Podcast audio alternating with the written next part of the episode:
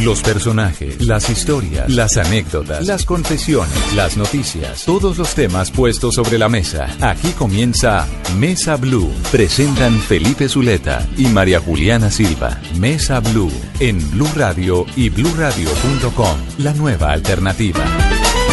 Tengan ustedes muy buenas tardes, bienvenidos a Mesa Blue. Saludamos a los cientos, miles de oyentes que nos acompañan en las diferentes ciudades del país, Bogotá, Medellín, Cali, Barranquilla, Neiva, Bucaramanga, Armenia, Tunja, eh, Villavicencio y por supuesto quienes nos acompañan a través de bluradio.com. María Juliana, buenas tardes. Felipe, buenas tardes y buenas tardes a los oyentes. Y obviamente hoy no vamos a hacer mucha introducción, es un personaje que ustedes conocen, que ven a diario que escuchan a diario y a quien le siguen sus consejos posiblemente a diario. Hoy tenemos invitada a la doctora Fernanda. No vamos a decir ni siquiera cómo se llama la doctora Fernanda, no sé qué no es, porque la conocemos todos por la doctora Fernanda, quien tiene su sección diaria en los noticieros eh, de Caracol y quien hace...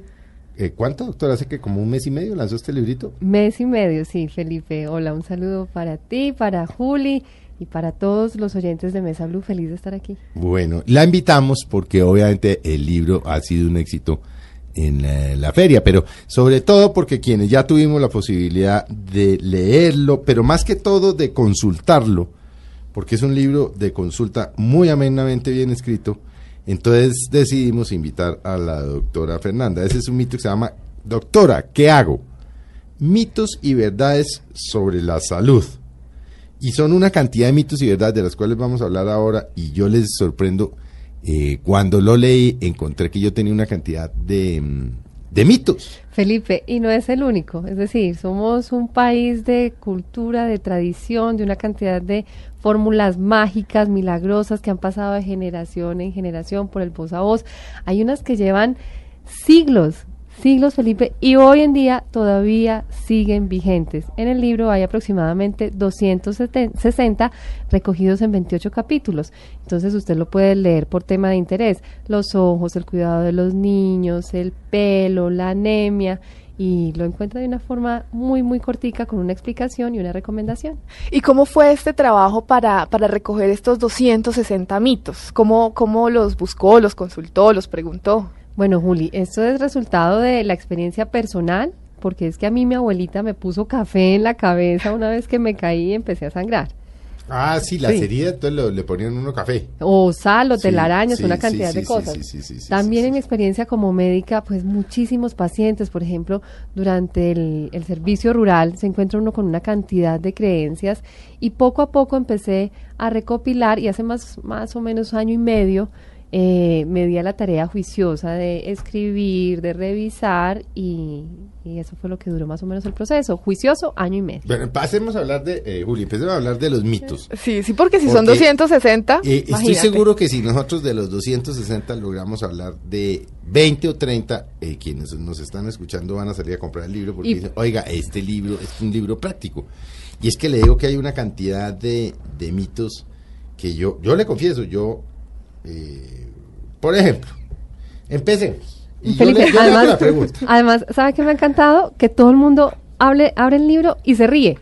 Y es porque entonces se acuerda no, pues, de la mamá. Se identificado. Claro, se acuerda de la abuelita. De sus propias embarradas. Se siente identificado y muchos me han dicho incluso, viví engañado toda mi vida. No, no, claro, es que eso es lo que tiene el libro de entretenido y es que uno, la verdad, la verdad, la, eh, la pero, pero bueno, empecemos con temas, por ejemplo, empecemos por el principio del libro, doctora, ¿qué hago? El primero, el primero de, de los tópicos de todos estos mitos. Empecemos. Alimentación, por ejemplo. Arranquemos. Usted de simplemente una. da una explicación eh, corta. Rápida. Rápida. La sopa fría no alimenta. Falso. La sopa fría sí alimenta, Felipe. Lo que pasa es que tomársela fría o caliente depende de gustos. ¿Qué pasa? Que las mamás asociaban el tema de comérsela caliente con, ahí es que están los nutrientes. Sí, si usted la deja sí. fría se le van a escapar y no se va a alimentar. No, por supuesto, le va a cambiar el sabor, probablemente le va a cambiar la consistencia sí, si la deja unos minutos. Puede que a uno le parezca de onda. Exacto. Pero alimenta igual. Pero alimenta igual. Ojo, no es tampoco dejarla dos horas sobre la mesa. Eso ya es otra cosa porque se contamina y en lugar de no alimentar, lo que va a hacer es que lo enferma. Pero básicamente, falso, sí alimenta. Otro. ¿Todos debemos consumir 8 vasos de agua todos los días? Uy, ese mito sí, sí que es frecuente, e incluso dentro de los mismos médicos se ha difundido muchísimo. Eso es falso. Eso es falso y está demostrado. Esto surgió más o menos en, en 1945 por una publicación en los Estados Unidos, pero eh, todos tenemos necesidades diferentes, es decir, no es la, misma cantidad de agua la que necesita un deportista que vive en Barranquilla, la que necesita una señora ama de casa en Bogotá. Entonces no debemos generalizar, debemos tener mucho cuidado. Además, yo no sé si usted ha hecho el intento de tomarse ocho vasos de agua. Es complicadísimo. No, yo sí me los tomo. Pero... Es complicadísimo para muchas personas. Sí. Además, algo importante, y es que todo cuenta. Entonces, cuenta la sopa, cuenta la aromática, cuenta el jugo, cuenta Todos el los agua que traen, la- que traen las frutas. Exacto. Por supuesto, el agua es maravilloso, pero no, te- no, no debemos poner eh, cifras mágicas y estándar para todo el mundo. Bueno, venga. Este que es, es regio porque uno lo oye todos los días. Regio. Regio, sí.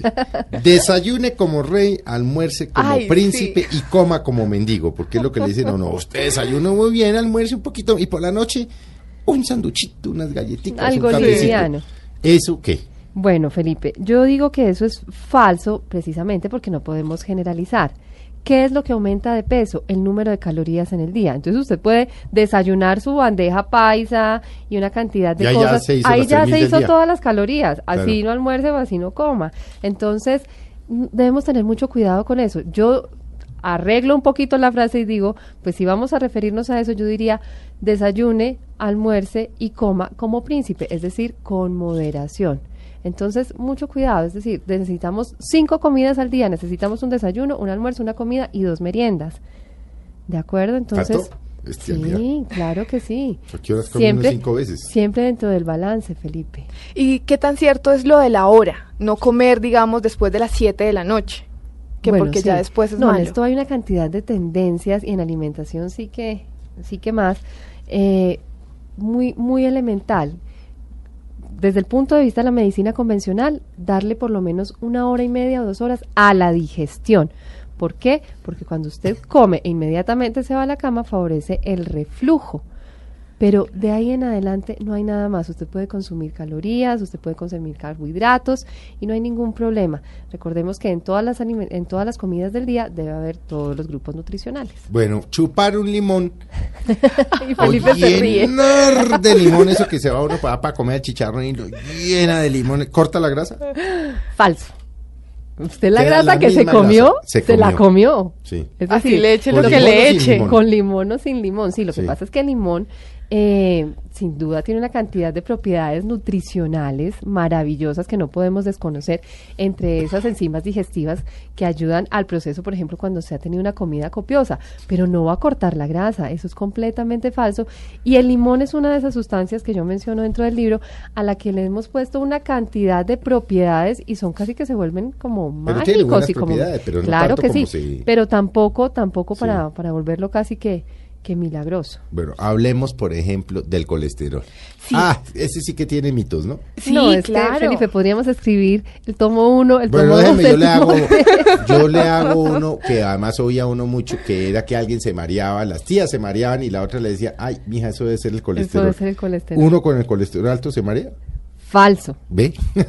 Vea, pues. Es que este libro tiene la detalle que uno ha oído tanta vaina en las Sí, casas. claro. No, porque yo oía, no, mi, ay, que es que la, eh, ah, y de- chequees el colesterol, mija. Mire, falso, Felipe. Y eso que usted dice que lo veía en la casa, hay un estudio aquí en Colombia, Mm. hecho por una pediatra, creo que en el año 2012, si no me equivoco, y dice que todas estas creencias y estos mitos, el 80% los hemos escuchado de la mamá Sí. y el otro 20% de otro familiar. Mm. Entonces, el poderosísimo voz a voz. ¿Qué pasa con el colesterol?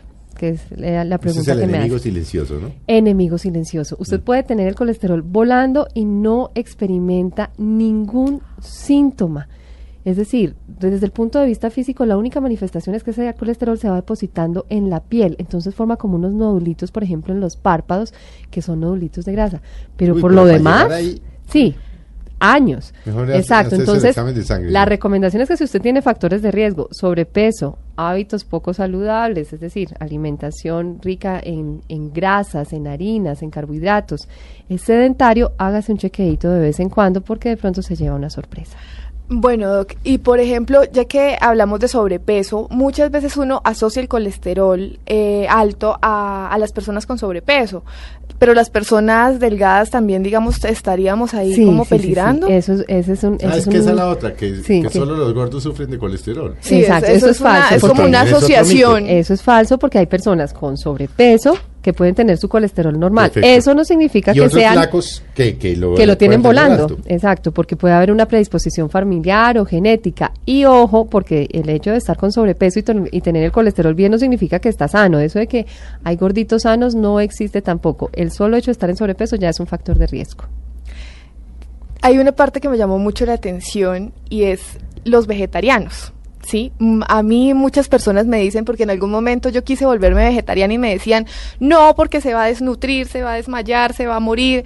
¿Se alimentan mal los vegetarianos? Falso, falso. Estamos llenos de prejuicio. Ojo, siempre y cuando sea un vegetariano asesorado y obtenga las fuentes de proteína de todos los los eh, alimentos vegetales, que por supuesto hay muchas fuentes de proteína, y supla, por Sí, hay ejemplo, vegetal, la, hay vitamina, animal. Sí. la vitamina B12, que también es necesario hacer un suplemento, pero si está asesorado, está muy bien alimentado. Es decir, Los, los antibióticos y el licor. ah, esa mezcla es... Es que a mí me encanta eso porque uno oye y toda la vida yo es que si está es que no no es que no puedo tomar porque estoy tomando antibióticos. Felipe, sin duda hay un grupo eh, específico de antibióticos que no se debe mezclar, porque sabemos que la mayoría de medicamentos se metabolizan o se procesa en el hígado. ¿Y qué pasa? Que el alcohol también se procesa Mm. Pero en el no hígado. es porque se dañe el efecto del antibiótico. en algunos casos llegan a competir, Sí. Felipe. Entonces uno va a desplazar, eh, el alcohol va a desplazar el efecto, incluso pueden producir efectos tóxicos. Entonces por eso la recomendación es no mezclar antibióticos, este tipo de tratamientos con alcohol. Incluso a veces ni siquiera son antibióticos, son otro tipo de medicamentos. Entonces sí, sí tener precaución. El mango con sal, porque este es otro mito que también se veía muchísimo, por ejemplo, a la salida de los colegios o en muchos lugares venden mango con sal, y pero hay muchas personas que dicen que eso es un veneno, que porque da anemia. Da anemia, incluso hay unos que dicen que da leucemia. Falso Ajá. totalmente. Lo que pasa es que yo digo, Decía, eso sí no lo he oído yo, que el mango con sal da anemia. y sí, yo sí leucemia. lo había escuchado Sí. muchísimas veces y de hecho yo por eso no como mango con sal, porque a mí me metieron ese miedo y yo...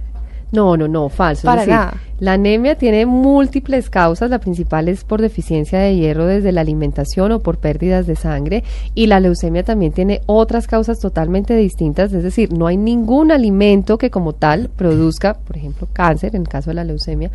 Eh, eso sí, yo digo, ¿por qué, por qué dañar el, el sabor tan rico del mango con la sal? Ah, sí, eso sí es buenísimo. Y a veces y a le echan un poquito de pimienta. excedemos en la sal y la sal es otro, como decía Felipe ahora, enemigo silencioso. Sí, ah, ahí hay otro mito y es el de cuando uno está recién comido. Yo me acuerdo de los abuelos que no lo dejaban meter a uno en la piscina. Ay, sí, Ah, no. bueno. No, y ni Entonces yo- siquiera yo, a bañarse. los abuelos que decían, eh, eh, uno eh, se iba a meter a la piscina después andamos, no, no, no, y porque le daba apoplejía, yo no sé qué es apoplejía, pero, Apoplejía es el término para la trombosis. sí, para- pero eh, a ver, mito, ¿es, ¿es verdad o no es verdad? Bañarse o nadar después de estar, de haber comido harto, por supuesto, ¿no? usted comió una Un bobada, no tiene sí. problema.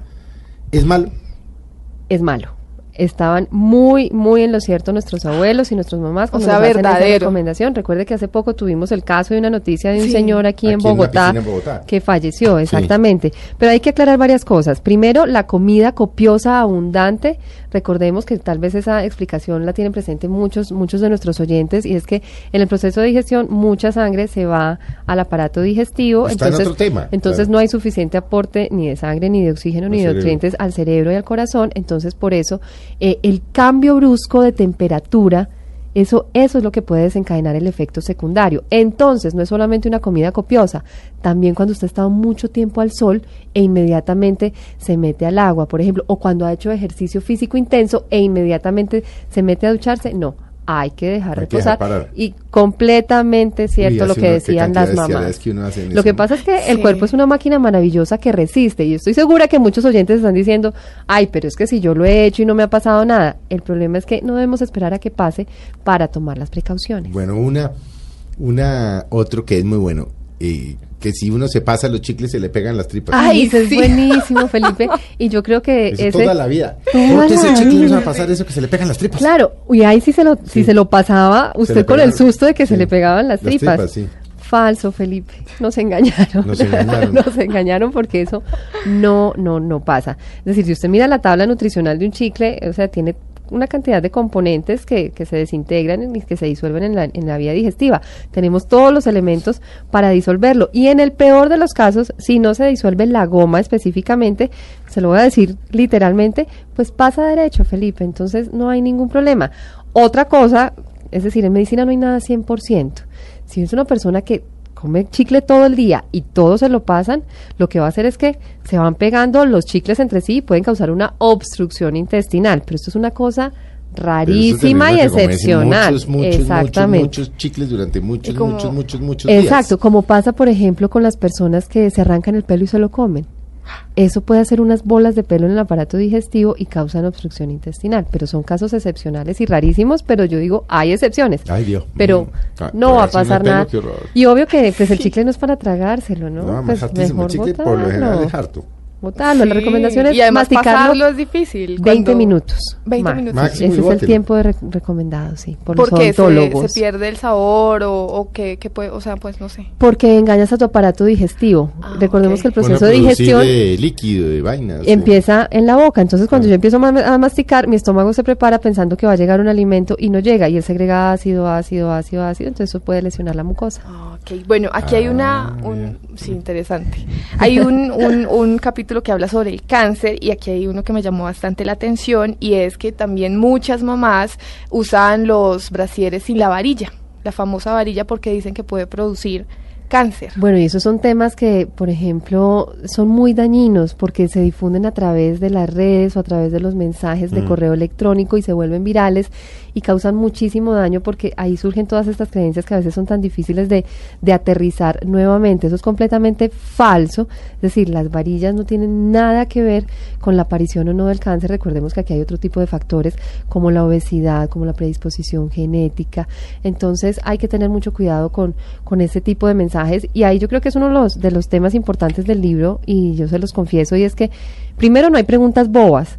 A veces no, No, les- es que no hay una sola. Porque Sí, no, de acuerdo. no les no son la- preguntas que uno, pues, de cosas que uno ha oído. pero que uno ni siquiera las cuestiona, Felipe, que uno las recibió y así las las, Las la- entendió y las así las entendió y aprendió. así se quedaron. Entonces, volvernos un poquito más críticos con lo que nos dicen y con esas recomendaciones que escuchamos por el voz a voz y tener mucho cuidado porque hay unos mitos que no hacen daño. Si usted se quiere cortar el pelo con el mismo peluquero porque es que usted siente que le va bien, pues hágalo. No hay ningún problema.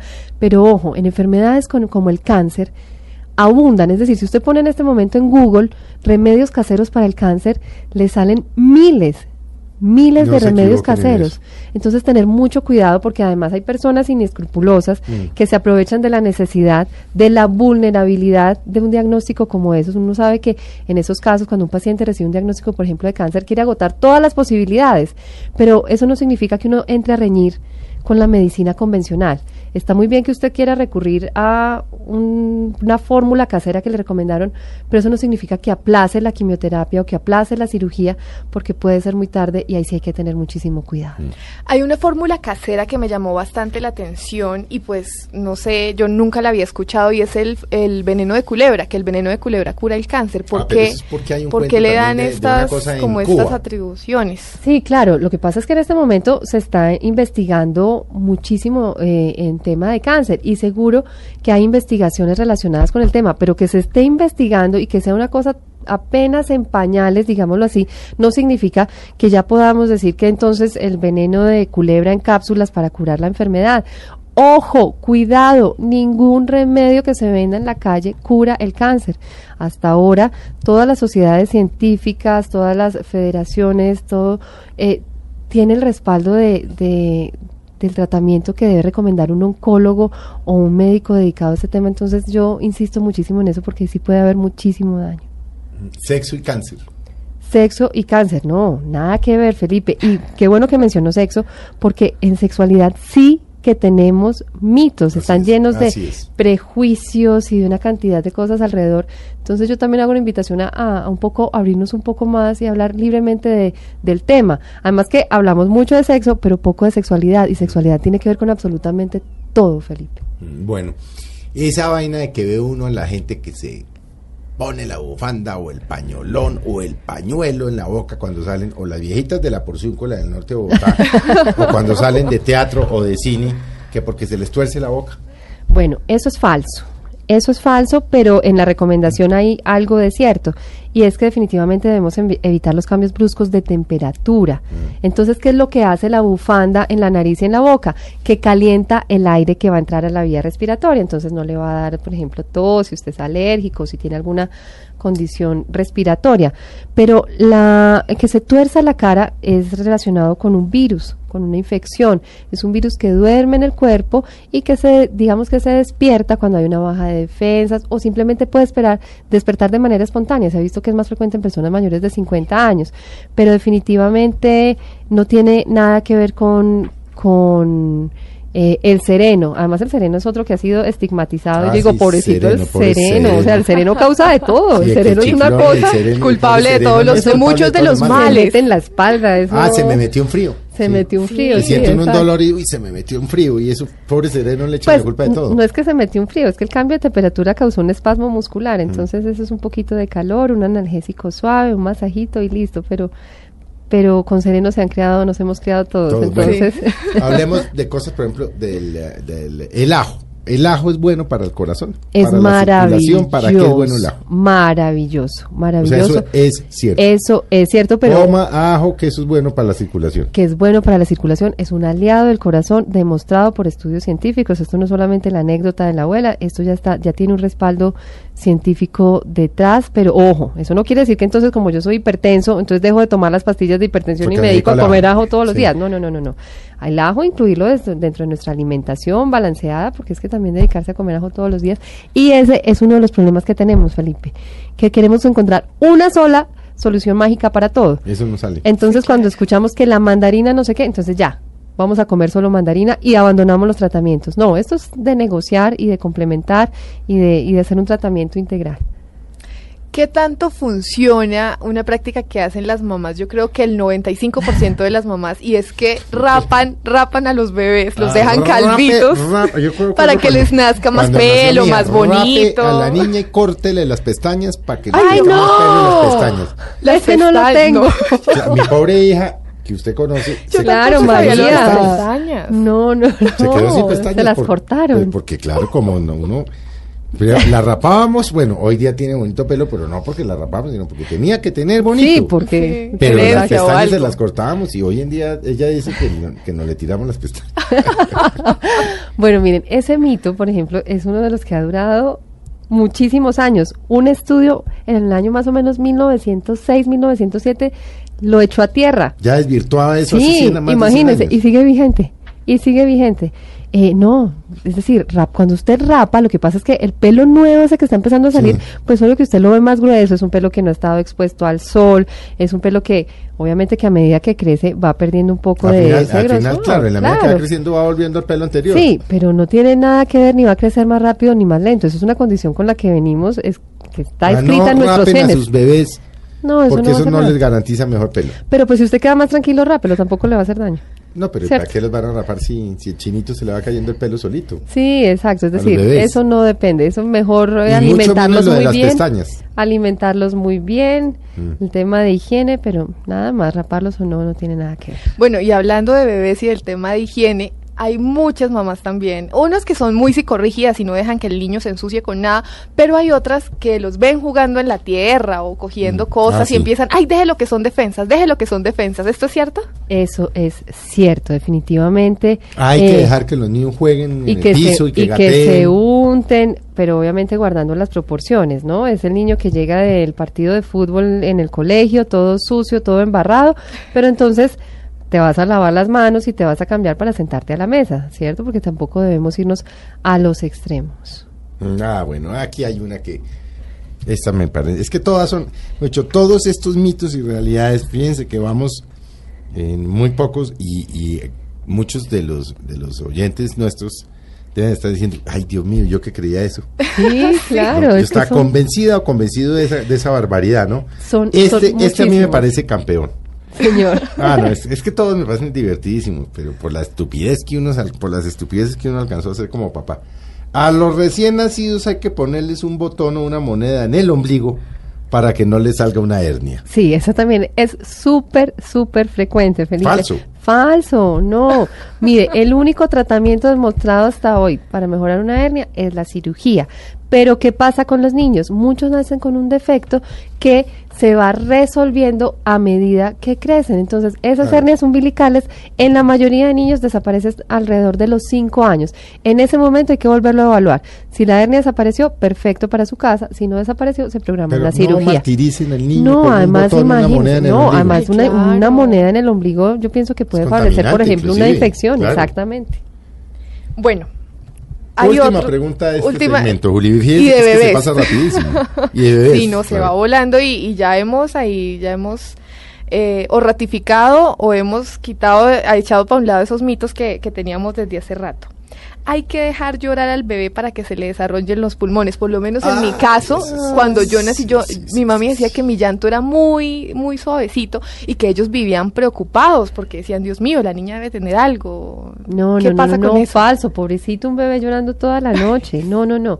El desarrollo de los pulmones depende de otros factores. No de la lloradera. No de la lloradera, de nacer a tiempo, de, de desarrollar o no ciertas infecciones, de los antecedentes familiares, de la genética con la que venga. Entonces, no, al el bebé que llora hay que buscar la causa y no hay que dejarlo llorar, pobrecito. Sí, Eso bueno. no tiene nada que ver con los Bueno, pulmones. doctora Fernanda, vamos a ver, vamos a hacer un breve corte. Como se darán cuenta, este libro de mitos y realidades, doctora, ¿qué hago? Muy interesante. Es muy inter- no, inclusive cuando uno lo lee aparte de ser informativo y científico, pero Se divierte. ente- Sí. es muy divertido porque se da uno cuenta de todos los mitos y todas las embarradas y todas las eh, creencias chimbas que uno tiene. Vamos a hacer un breve corte y ya volvemos con la doctora Fernanda. Ya regresamos con la doctora Fernanda en Mesa Blue.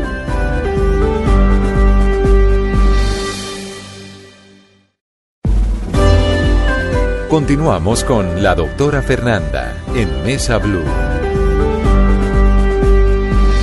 Muy buenas tardes nuevamente a nuestros oyentes de Mesa Blue. Gracias por continuar con nosotros. Continuamos hablando con la doctora Fernanda sobre su libro Doctora, ¿qué hago? Y respondiendo muchas preguntas que tenemos desde que estamos pequeños y desvirtuando muchos mitos que tenemos desde que estamos chiquitos porque nos han criado con ellos. Entonces ya hemos venido hablando de diferentes temas. Ahora vamos a pasar a uno muy interesante que es Ah, la sexualidad. Es, los mitos, los mitos del sexo. hay muchos mitos sobre el sexo y entonces hay uno que pues, pues bueno, no es tan común porque en esto de la sexualidad hay mucho tabú, ¿sí? Pero sí he escuchado a algunas personas que dicen que masturbarse es malo.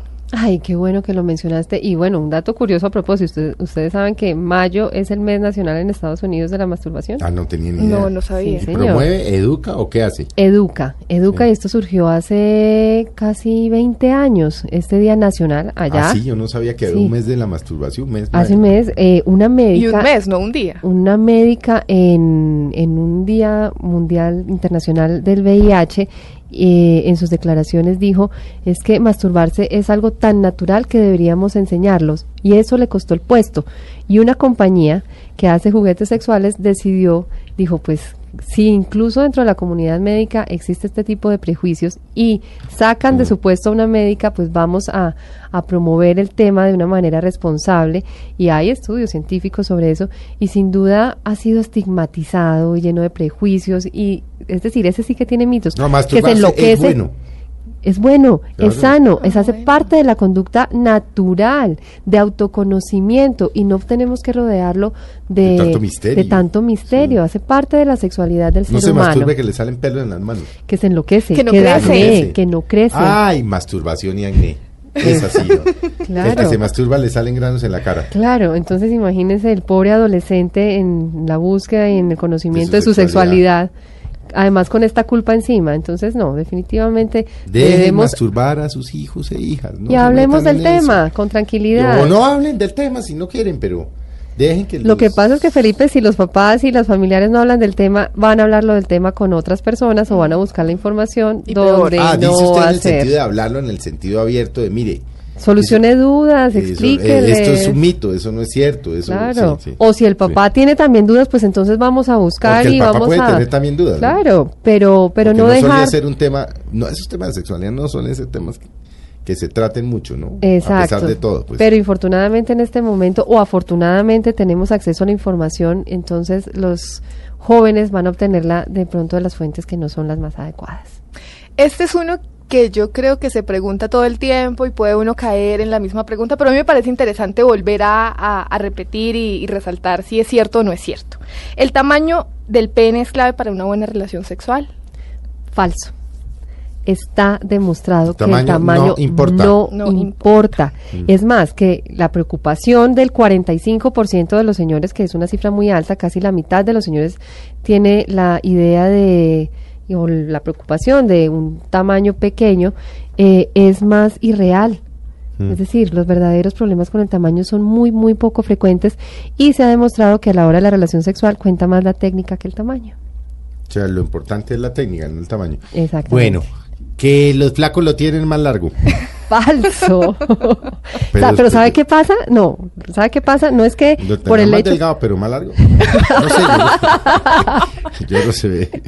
No, lo que pasa es que una persona con sobrepeso, cuando baja Trata de peso, va a tener... atrás. Y va a tener otra percepción. Sí. Y se lo va a ver más grande, pero no tiene nada que ver. No, no, no, ni flaco, ni gordo, no. Es decir, eh, tampoco ni con el tamaño de ninguna parte del cuerpo, ni la oreja, ni la Ah, nariz. esa le iba a decir. Porque el los tamaño pies. de- que las manos grandes, pene grande.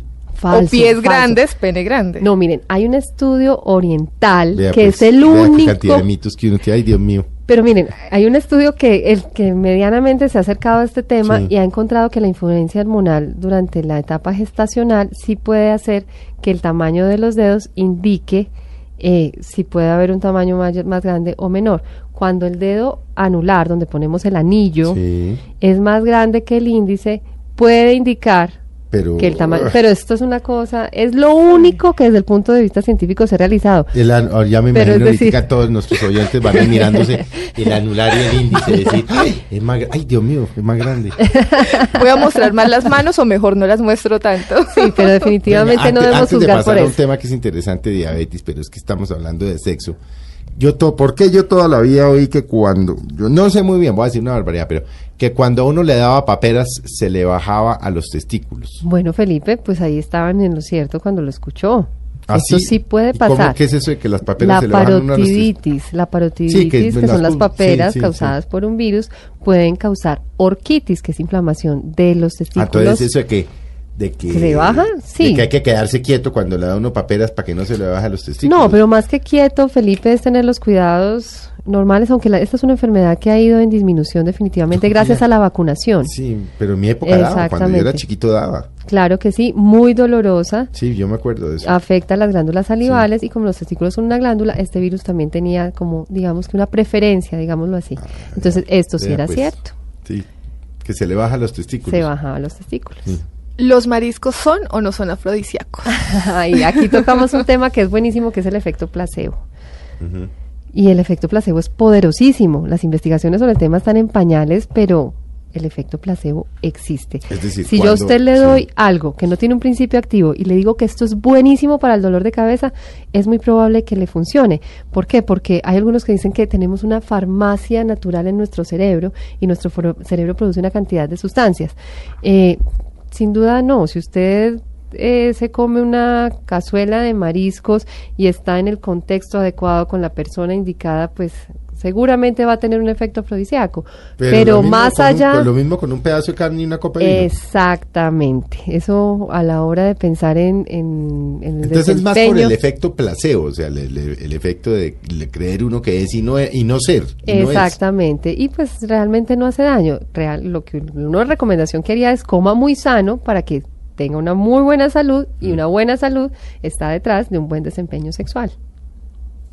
Bueno, hay otro capítulo acá en el libro que es sobre la diabetes, Ay, que también es un tema es que hay una cantidad de mie- Por, Sí. Empecemos con uno que yo oí toda la vida, que es que si uno come mucha dulce, le- eh, dulces, le da diabetes. Bueno, eso es falso. Es decir, no podemos culpar a los dulces como tal de esta No enfermedad. coma tanto dulce que le va a dar diabetes. Hay muchos factores relacionados con la aparición de la diabetes del adulto, la diabetes tipo 2, la relacionada con la obesidad y el sobrepeso.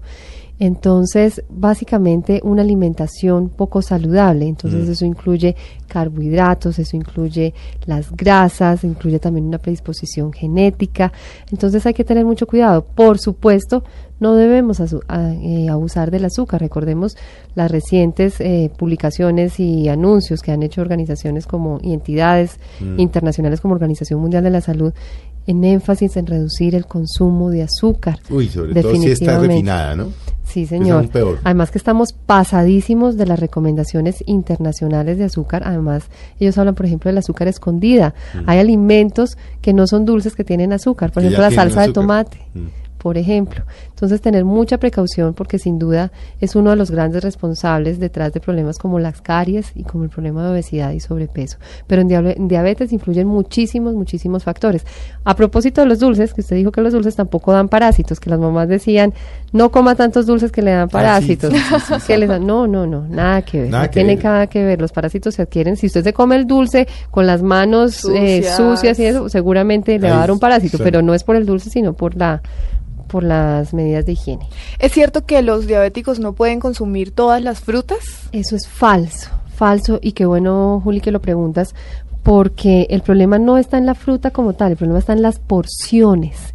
Entonces no Como es lo todo. mismo que, exacto, que yo me siente y me coma un racimo de uvas a que llene un pocillito tintero de unas uvas que son cinco o seis uvas, no hay ningún problema. Entonces siempre la recomendación es el balance, Las no de y las porciones. El error, usualmente culpamos a los alimentos, que decimos es que el aguacate es malo, es que la el banano es malo. No, los alimentos no son malos en sí. El problema lo tenemos nosotros con las porciones y con las preparaciones. El brócoli es maravilloso, pero si usted frita el brócoli, Sí, ya se lo tiró. Ya se lo tiró. Hablando de frutas, eh, eh, el mito de que, de- mejor dicho, de que uno se tira la- la- las frutas y se las toma en jugo. Ah, bueno, Ay, sin duda es también mucho mejor uno- consumir la fruta a uno entera. le dicen que es que cuando hace jugo ya se tiró la fibra y que O ya no tomárselo, tiene la fibra y que o no tomárselo muy rápido que para que no se le pierdan las propiedades. Las vitaminas, que porque las vitaminas se evaporan, así decía mi mamá. Eh, definitivamente los jugos y todos los alimentos, idealmente hay que consumirlos frescos y recién preparados. En el caso de las frutas existe un proceso de oxidación que además Mm. va a alterar el sabor, incluso muchas veces el color. Siempre recomendadísimo, si usted tiene el chance, mejor consumir la fruta, porque va a aprovechar, por ejemplo, la fibra, que la fibra es fundamental para procesos digestivos, la fibra es fundamental para, por ejemplo, la salud cardiovascular, demostradísimo Pero esta se pierde cuando usted hace un jugo. se pierde cuando hace el o jugo. sea, si usted coge una papaya y lo vuelve jugo, ¿se pierde la fibra? La naranja, por ejemplo, Felipe, usted hace un jugo de naranja y Ah, no, queda pero es que la algo naranja y va a sí le perder. siente la fibra, claro, cuando Exacto. come el casco de- Además, ¿sabe qué pasa cuando usted se come la fruta entera? Gracias a la fibra, usted se siente lleno, produce sensación de saciedad, entonces es muchísimo mejor. Claro que los jugos, si usted tiene la opción, uno, no les adicione más azúcar, las frutas traen su propio Mm. azúcar, entonces aprender a, disfrutar el sabor natural de, de los alimentos, en este caso de las frutas, consumirlos frescos y pues es una muy buena opción en ciertos casos, por ejemplo, para las personas que tienen problemas de masticación. Entonces, es decir, no podemos como irnos a un extremo que buenos o malos, pero siempre recordar que eh, la fruta nos da más, más propiedades en el caso específico de la fibra. Dicen que los diabéticos pueden comer algunos postres o que no todos los postres están prohibidos para los diabéticos. Sin embargo, otros dicen no, definitivamente sí es mejor que no coman Y ocho, postres. ¿Los ¿Sí o diabéticos no? no? pueden comer postres? Falso. Sí pueden comer postres, pero ojo, siempre cuidado con malinterpretar lo que estoy diciendo, ¿no? Hay preparaciones especiales para diabéticos, hay productos especiales para diabéticos y como lo he venido diciendo a lo largo de, de esta tarde y del programa, es el balance, el equilibrio. ¿De acuerdo? Si se va a comer un postre con cada comida todos los días, pues obviamente va a tener efectos secundarios. Yo siempre les, les recomiendo mucho a las personas que tienen esta enfermedad hacer una asesoría nutricional porque ahí van a resolver muchísimas dudas y la alimentación es una pieza fundamental del tratamiento de su enfermedad y el apoyo familiar es decisivo. Para un diabético es muy difícil sentarse a la mesa cuando todos están comiendo postres y él no puede comer postres, entonces ojalá el cambio de hábitos fuera un tema familiar. claro. La familia. Bueno, hablemos de cosas, eh, por ejemplo, que si uno dona sangre pierde peso. Falso, falso. Es decir, la donación de sangre es uno de los actos eh, voluntarios que realmente salva vidas y aprovecho para hacer la cuña e invitar a nuestros oyentes, si alguna vez han tenido la duda, en este momento se trata de un proceso totalmente seguro que al contrario nos trae beneficios. No va a perder piso, no va a ganar peso, muchos no donan sangre pensando que también eh, van a ganar mm. peso. A usted no le están poniendo nada, al contrario, usted le están sacando sangre y esa, esa sangre que le sacan estimula su médula ósea a producir sangre nueva, oxígeno nuevo y eso trae muchas ventajas, por ejemplo, para el corazón. Entonces no hay que tener temor, se trata de un proceso seguro, se hace con eh, instrumentos y con herramientas totalmente eh, seguras, estériles, que no en este momento no son responsables de transmisión de enfermedades. Creo unos que si tiene tatuajes no puede donar. Ah, bueno, eh, si el tatuaje lleva más de un año, mm puede donar. Esa es como la recomendación específica. Si es un tatuaje reciente, recordemos que con los tatuajes existe el riesgo de transmisión de enfermedades, ¿no? Entonces, sí, sí es importante que a la hora de donar sangre informen si la, duración y la fecha de realización del tatuaje. Que si uno tuvo hepatitis, no puede donar. Ah, bueno, ese, es un, tema. Ese es un tema muy frecuente, Felipe. ¿Qué pasa con la hepatitis? Hay diferentes tipos de hepatitis. La hepatitis hasta D y E. Ah, carajo. Pero si usted, eh, el riesgo de las transfusiones es con la hepatitis eh, B, con la hepatitis B, que es la que está relacionada con cirrosis hepática y con cáncer, entonces, y que se transmite igualito que el VIH. Entonces, si usted tuvo hepatitis de adulto, le queda a uno la duda, entonces uno prefiere decir no, no es apto para donación. Pero es una hepatitis de la infancia que seguramente a muchos nos dio, que es la hepatitis A, A que es la que se transmite por los alimentos, es otra cosa y ese sí puede donar. Otro tema sobre el que hay muchos mitos es el embarazo y todo lo relacionado a la maternidad. Yo digo, pobrecitas las mujeres durante esta etapa porque todo el mundo opina y todo el mundo les dice qué hacer y qué no hacer. Exacto. Y a mí hay uno que me parece graciosísimo y lo vi en el libro y es que si una mujer tiene un antojo, entonces dicen, ay, cúmplaselo porque si no el niño le sale boquiabierto. Ay, yo no puedo entender, yo siempre he dicho, por favor, que me expliquen qué significa boquiabierto. ¿Significa antojado? ¿Significa con hambre? ¿Y acaso cómo nacen los niños? Pues boquiabiertos. No, yo no sé, ¿por qué se dicen que le nace boquiabierto? no, no entiendo cuál, cuál será la, explicación, pero no hay ningún problema. Es decir, eh, el antojo, pues por el placer que le produce a la mamá, pero más allá de la influencia Tiene nada que ver con el niño, sí. Sí, yo digo, pues será que le nace frustrado. No, no he podido, no he podido entenderlo, pero pues esto es falso y pues la idea es que ojalá eh, puedan satisfacer todos los, los antojos, siempre y cuando no vayan a interferir con su salud. ¿Qué tan cierto es lo del tamaño de, de la barriga? Que, si es de una, que, si que si de una forma es niño, que si de una forma es niña. Sí, que si es puntuda, que hay si es redonda. de saber el sexo de la, del, bebé. Del bebé por cuenta y riesgo del riesgo del tamaño de la barriga o de la forma de, la, barriga. no, Felipe. Falso. Falso. No hay ninguna, eh, que si la mamá se le puso la cara redonda, que si se puso bonita, que si le salió la pestaña.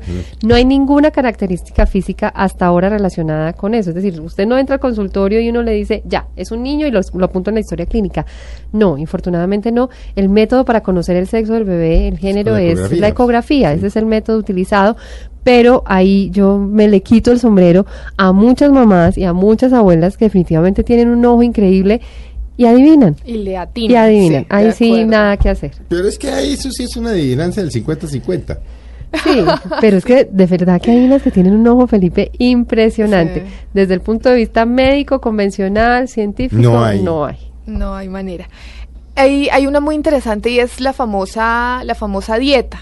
¿sí? Que la señora después de tener su bebé tiene que guardar 40 días sin salir a la calle, sin que la miren, sin que la toquen, sin que se bañe prácticamente. Eso es completamente falso. Es decir, una mujer acostada, incluso en muchas, en muchas regiones, piensan que no se debe ni siquiera bañar. Sí, sí yo también he escuchado acostada, entonces, uy, qué horror. 40 días. Acostada, 40 días, comiendo caldo de pollo, eh, una cantidad de alimentos ricos en calorías, esta mujer se va a levantar con un sobrepeso. Sí pues, que va a ser exactamente. Entonces, no, hoy en día, si ustedes se dan cuenta, muchas mujeres entran para un trabajo de parto en la noche antes y al otro día se le está dando de alta. Por supuesto, con unos cuidados básicos, pero la mujer puede retomar su vida completamente normal. ¿Cómo es ese cómo es el mito de que una mujer embarazada no puede entrar a un velorio? Ay, sí. o a ir a un sepelio que porque el bebé se hiela. Se hiela o se seca. ¿Qué, qué, Ay, Dios es eso? Mío pues yo lo interpreto como que se seca. pero realmente esto no, tampoco tiene ninguna evidencia científica. Uno lo dice más desde el impacto emocional, es decir, por supuesto que no vaya, además es un sitio donde usualmente hay aglomeraciones, entonces donde hay aglomeraciones hay mayor riesgo de transmisión de enfermedades, si hay alguien con gripa o algo por el estilo, pero como tal, el impacto o la energía o no sé, lo que pueda eh, causar el cadáver no va a tener ningún impacto en el bebé, ninguno. volviendo al tema de los bebés, el bebé, y que ese es otro mito, que el niño tiene diarrea, no le dé leche. Ay, falso. Muchas veces en los bebés menores de un año, que insistimos tanto en el tema de la lactancia materna, que a veces la leche es su único alimento, ¿cómo se lo vamos a quitar? No, en ningún momento no cometamos ese error. Por supuesto que un bebé con diarrea hay que estar muy atento porque rápidamente se, deshidrata. pero ese es otro cuento. Y hay que hidratarlo de otras maneras, entonces tener mucho cuidado, mucho cuidado y con esas recetas caseras a la hora de, de manejar un bebé, idealmente rápido atención médica porque la deshidratación puede traer serias complicaciones. Uno que no vi, pero por supuesto pues no puedo que estar equivocado, y es diarrea en el adulto no debe comer lácteos. Pues Sí y no. usualmente sí, sí, es que eso depende de la, de la causa de la diarrea. Definitivamente hay personas que tienen intolerancia a la lactosa, que es el azúcar de la leche, y que muchas veces ese puede ser el origen, el origen de, del síntoma. Entonces uno dice preferiblemente optar por eh, las, las leches des- deslactosadas que no tienen esta, este tipo de azúcar. En general, cuando hay un episodio agudo, uno eh, recomienda una dieta astringente. La dieta, la dieta astringente lo Arrocito. que arrocito, el puré de papa, las carnes magras, eh, pollito, eh, sin, sin ningún nada, tipo de grasa sí. ni de condimento, eh, frutas que ayudan a retener líquidos, que son la pera, la guayaba, la manzana, y definitivamente en algunas personas los lácteos sí pueden incrementar Ven, los que no síntomas. pero que, que, que es también muy común, que la Podemos escribir otro libro. No, no, pero, claro, pero mito, pero por ejemplo, un mito, el de la No, es que son Coca-Cola y la diarrea. Ay, sí. Bueno, lo que Porque pasa yo es tengo que dos teorías. Hay unos médicos que común. le dicen uno tome Coca-Cola pero que no sea light, dijera. Y otros le dicen nada de dulce. Entonces ha quedado uno loco. Lo que pasa es que eso, eso es una fórmula que en algunas, en algunos eh, Casos de- prácticas eh, se recurre cuando no hay otra alternativa de, De hidratar, sí, hidratación claro. y de aportar azúcares y de aportar eh, sodio a una persona que está Es con estos síntomas.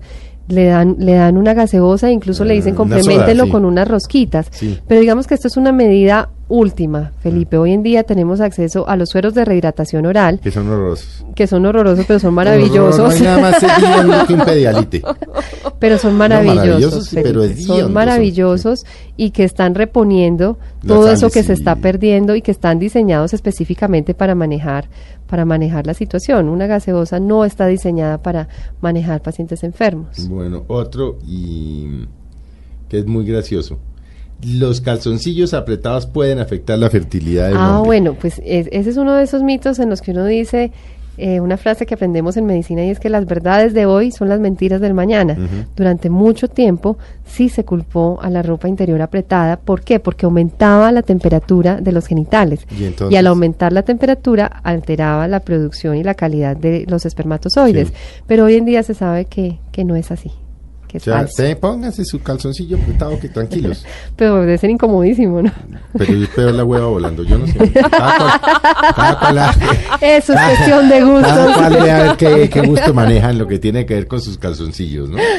Bueno, otro, otro, otros mitos también que hay múltiples sobre la gripe. Como se darán cuenta, no, no nos va a alcanzar el tiempo, Ay, pero no, bueno. ya se nos está No, yendo. pero les dejamos la inquietud y es, compren el libro, está Ah, en sí, librerías. claro. Es O sea, que acá no hemos hablado ni del hemos saltado 20% de los, No, de los acuerdo, mitos. hemos saltado sobre la gripa. Es Ay, cierto que la que la vitamina C quita la gripa. Falso. Falso. Uy, Pero Es tampoco decir, la previene. Mm, Ayuda a prevenir. ¿Por qué? Porque la vitamina C ayuda a mejorar las defensas. Entonces, cuando yo tengo unas buenas defensas, pues obviamente si me va a dar un resfriado, Mm. me va a dar más leve o simplemente no me da. Pero cuando ya tengo un resfriado, no hay una cura. No hemos inventado una cura para, Para el la gripa, resfriado. no hay, No, no hay, la hay. no hay. Se alivian los síntomas, entonces está el analgésico, están otros remedios como la bebida caliente, el vaporcito, el dulce que ayuda a desinflamar, a quitar ese dolor de garganta, pero hasta ahora no hay una cura milagrosa para los Es resfriados. no se gasten la platica en vitamina C. Coman si ya tienen la gripa. Si usted tiene una alimentación sana, no necesita suplementos vitamínicos. Que no es bueno bañarse cuando uno tiene gripa. ¿cierto Ay, falso, Falso, falso, sí. Lo primero que le dicen muchas veces es no se bañe. Al contrario, un bañito corto, rápido, con agüita tibia, le va a ayudar a mejorar los dolores musculares. El vapor ayuda a descongestionar la nariz. Entonces, un bañito corto sí está recomendado. Bueno, una que es muy común. ¿Por qué se ríe? Doctora, no, porque es que esta, esta es, eh, es muy común y es que cuando uno tiene gripa y los mocos se ponen verdes, entonces le dicen a uno, es que el moco maduró y usted lo que tiene es una infección. Y necesita tomar antibiótico. Y, y derecho para el antibiótico. Falso, refalso. ¿Tiene nada que ver los mocos con el antibiótico? El color de los mocos no tiene que ver con el antibiótico. ¿Por qué cambia de color? Porque en nuestro cuerpo hay unas celulitas que están atacando el virus Mm. y cuando esas celulitas mueren van tomando ese color. Eso es un proceso natural de nuestro cuerpo. Mm. Eh, no significa que maduró o que no maduró y la necesidad de antibiótico depende de otros síntomas, de la severidad Y de esos síntomas. No todas las gripas, eh, de la- perdón, la- El resfriado, sí. La mayoría de las gripas no deberían tomar un antibiótico, son virus. Son virus y no necesitan antibióticos, Sí, resuelven es espontáneamente locura. con unos cuidados Que caseros. les da gripa y se mandan disque inyectar.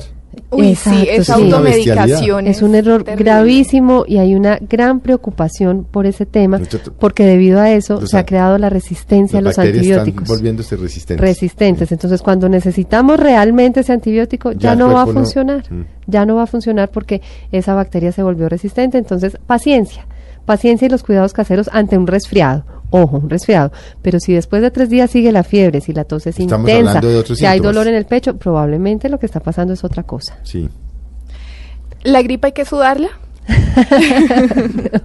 no, falso. Es decir, eh, Acuéstese a sudar esa gripa. No, Sí, no, Agua de no. panela con limón en con sueto y arrópese. no, no, no, no, no. Eso no va a hacer que en el sudor salga el virus o No, algo por el estilo. No, eso, mito, eso, no, absurdo. esto es un Yo por lo proceso- menos eso lo hago casi siempre que me da gripa. No, pero está bien estar muy bien abrigado y No, claro, pero más bien no tendrá que ver con, con que por estar bajas las defensas y tal, lo que debe buscar, lo que debe buscar uno es descanso. Reposo, claro, porque Claro. el cuerpo le está diciendo, mire, no me ocupen nada más, O sea, saqué la déjeme, mano, déjeme reposar. déjeme reposar y me concentro y concentro todas mis energías en combatir esta infección. Pero realmente por sudarlo no, no va a, a acelerar o a disminuir el, el proceso de la de resolución de la enfermedad. Bueno, otro, y vamos a acabar, no, ya se nos fue casi el tiempo, pero uno, uno y ese que uno oía de chiquito. Yo era pues inquieto y era, no lea dentro del carro que se le tuercen Ay, los ojos, ay, se le retina. o se le desprenden las córneas, Ese no sé qué no más cosas. leer, "Ah, cierre ese libro, le decían Sí, sí, sí. Bueno, lo que pasa es que un carro no es el sitio No, uno más se chévere marea, para, pero hay gente para que no leer. se marea dentro del... pero no se le va a desprender la retina. Ni nada de eso, eso es completamente falso. Recordemos eh, los navegantes en los rallies, que son las personas que van leyendo toda esta guía de ruta y todas esas recomendaciones para el conductor, no les pasa absolutamente nada, estaría prohibido. Lo que pasa es que sí puede dar mareo, sí puede dar dolor- dolor de cabeza porque el ojo está tratando de acomodarse al movimiento para poder leer. No es el lugar indicado, ojalá sea en un espacio Sí, tranquilo, claro, bien pero- iluminado, pero no se va a desprender la retina, a menos que tenga un accidente y sea otro tipo de, de, digamos que de casualidad. Uno de belleza. ¿La Sí. zanahoria ayuda a broncear? Sí, eso ¿Cómo? es cierto. ¿Cómo? ¿Por qué? Eso es cierto, porque la zanahoria, ¿de qué color ¿Pero es? que se la toma uno y se va y se broncea o se la unta o cómo? No, no, no, comidita, comidita. Ah, comidita. En, en una ensalada súper rica, tiene betacarotenos. Además, como tiene color zanahoria, ayuda al color zanahoria y tiene antioxidantes que protegen nuestra piel. Ojo, en ningún momento la zanahoria rallada con el aceite, no, no, no, no, eso sí es gravísimo y malísimo No para la piel. barbaridad. Eso sí no. Bueno, Ah, doctora. Fernanda, no ve que se nos fue el tiempo. Ay, No, mil acá podríamos gracias, No, pues es que podría, como se dan cuenta, es que son muchos, muchos, muchos, muchos mitos. Pero bueno, ya saben, doctora, ¿qué hago? Mitos y verdades sobre la salud de la doctora Fernanda. Ustedes la van a reconocer porque apenas la vean más linda, como siempre. Ay, en la lindo, carátula, está en las librerías del país. Doctora, muchas gracias. A ustedes mil y mil gracias, a los oyentes, de verdad feliz de estar aquí con ustedes y, y recomendación a que sean un poquito más cautelosos con esas recomendaciones que, que escuchamos y algunas pueden ser dañinas. Hay que solucionar las dudas hay que, con el médico, hay que hacerse amigo del médico y buscar la información en las fuentes adecuadas. Doña María Juliana. Felipe, Feliz tarde. Bueno, a ustedes muchas gracias. Los esperamos dentro de ocho días en otro de los um, de las uh, emisiones de Mesa Blue. Tengan muy buenas tardes y los esperamos mañana en Mañanas Blue.